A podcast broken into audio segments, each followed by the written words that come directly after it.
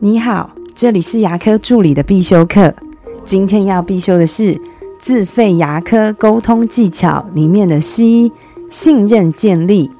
没有信任就不会有成交，有了信任，成交只是必然的结果而已。会不会成交，有时候跟能力、跟专业度并没有太大的关系，而是跟喜好感跟信任度有关。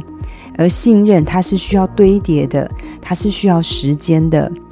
之前有位助理他问我说，有位患者他是过路客，就是他不是看到朋友介绍来的，是刚好经过看到这边有间牙医诊所，他想起来哦，我好久没洗牙了，我就进来洗牙吧。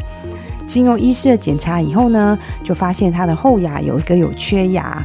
那之后医师洗完牙以后，请助理跟患者说一下。诶，你这个牙齿有缺呀，会造成什么问题？跟以后如果要植牙它相关的费用，这时候你猜患者的反应是什么？患者的反应就是：小姐，不好意思，我今天很赶时间，那有需要我再打给你们，就这样走了。之后这位助理问我说：“诶妈，那如果遇到这种情况，我该怎么办呢？”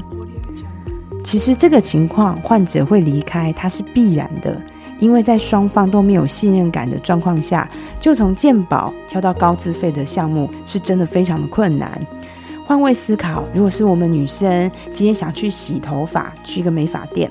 我的主诉，我的目的是想洗头，可是造型师看到我头发以后，就给我很多很好的建议。他说：“你的头发好干哦，需要护发一下。哎，你之前染的头发长了新的发色出来了，这样颜色落差很不好看。你要不要染个头发啊？”